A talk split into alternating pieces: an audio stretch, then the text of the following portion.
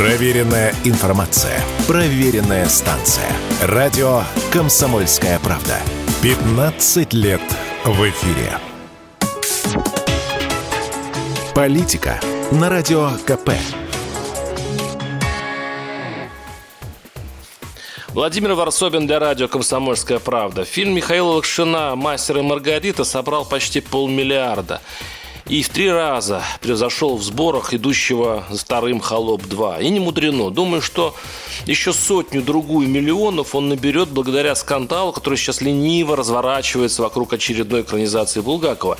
Почти так же, как это было с Матильдой, режиссера «Учитель», например. Это теперь одна из наших скреп – смотреть кино на просвет с болезненным чутьем аллергика.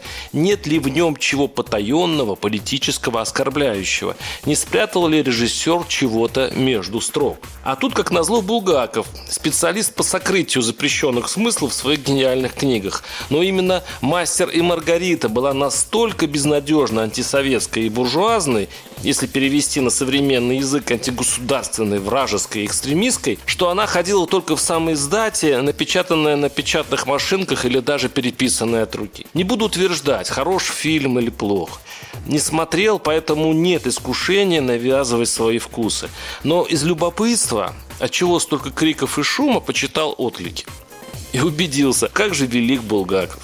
Ведь как ни крути, Россия теперь не несется прочь от СССР, а наоборот тихо дрейфует назад, к Союзу под утешительным лозунгом «надо взять от прошлого все хорошее».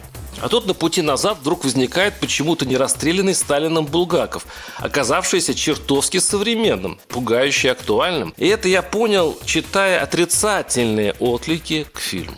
Большая часть недоброжелателей, ну если не считать обвинения в адрес режиссера финансовой поддержки Украины и антивоенных высказываниях, думаю, теперь у Лакшина будут большие проблемы, оскорблена именно антисоветчиной в фильме. Забавно, что предъявляя те же претензии, что и советское НКВД КГБ к булгаковским произведениям. Цитирую.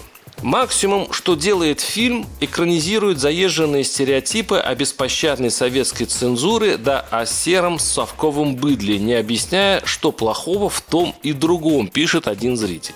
Справедливо тем самым отмечая, что сегодня в 21 веке надо еще доказать, тут бы Булгаков, думаю, удивился, что цензура – это плохо. Для чего, цитирую, для чего в фильме несколько раз звучит фраза о том, что всякая власть является насилием над людьми с подозрением, вопрошает другой критик и взрывается в негодовании. А в чем основная идея режиссера? Не в том ли, чтобы показать некое черное государство, в котором процветает давящая гениальность, зловредная цензура, повсюду кислые морды озлобленных персонажей и сплошная давящая безысходность. Не мудрено, что из этого государства хочется сбежать хоть куда да хоть на бал сатаны. И хотя те, кому фильм понравился, в числе которых помощник президента Владимир Мединский, утверждают, что политизированная критика фильма «Большой бред», что это наконец-то хорошая экранизация Булгакова, я лично не уверен, что картину скоро не снимут с проката. Против нее объявлен крестовый поход ультраконсерваторов под началом режиссера депутата Госдумы Николая Бурляева, считающего фильм утверждением сатанизма.